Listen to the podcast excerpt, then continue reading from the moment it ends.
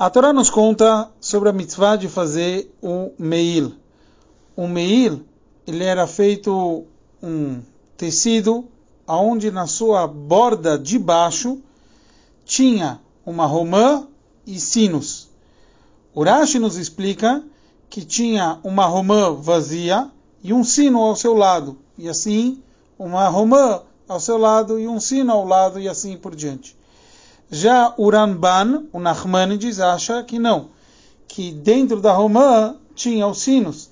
Ele falou que se não fosse isso, então esse conceito de uma romã vazia e ao lado dele um sino, como o Rashi explicou, em vez de ser romã, você poderia botar algo mais bonito do que romã, você poderia botar uma maçã.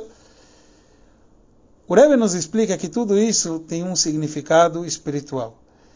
O conceito da roupa na sua borda inferior ter esses sinos e romãs, de acordo com Murashi nos explicou, a romã representa o, o povo de Israel na sua forma mais simples, como a gente encontra no Talmud, a linguagem que ele traz do Shira Shirim, do Cântico dos Cânticos, que é chamado Reikanim Shebecha.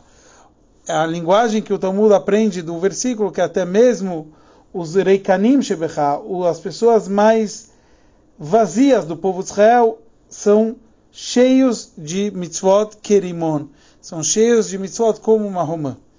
Então, aqui simboliza que até o mais vazio do nosso povo, ele tem um significado. E justo na borda então inferior, que representa os últimos tempos, os momentos atuais antes da vinda de Mashiach, até as pessoas mais simples, eles estão servindo a Hashem, fazem parte de, dessa roupa, desse serviço do Kohen Gadol, quando ele entrava no Kodesh, no lugar sagrado. Obviamente, no dia mais sagrado, no Yom Kippur, não cabe esse tipo de trabalho.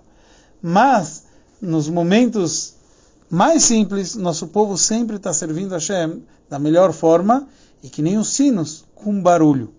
O Rebbe nos ensina então o que, que a gente aprende do barulho na prática quando a gente deve fazer o nosso trabalho, principalmente um trabalho, alguém que não estava da forma correta, ele está trabalhando com tchuvá, ele deve fazer um trabalho muito forte, onde vai fazer barulho. Especialmente nos momentos atuais, que é chamado Ikveta de Meshiach, que a gente falou, os calcanhares próximos à vinda de Mashiach, os últimos tempos, devemos fazer barulho, devemos falar em público, vamos colocar tefilim, vamos dar tzedakah e assim fazer outras campanhas com muito barulho. E aqui a gente vê como o lado negativo está fazendo muito barulho para convencer as pessoas de fazerem coisas não boas, a gente tem que fazer para o lado positivo. Como a gente aprende que o Cohen, o Cohen Gadol, o sumo sacerdote, quando ele ia no, no lugar sagrado, ele deveria fazer um barulho. Então, assim também, as coisas judaicas, a gente tem que fazer o barulho positivo e que a gente possa influenciar e chegar ao momento final, realmente, com a vinda de Mashiach, em breve, Bezrat Hashem.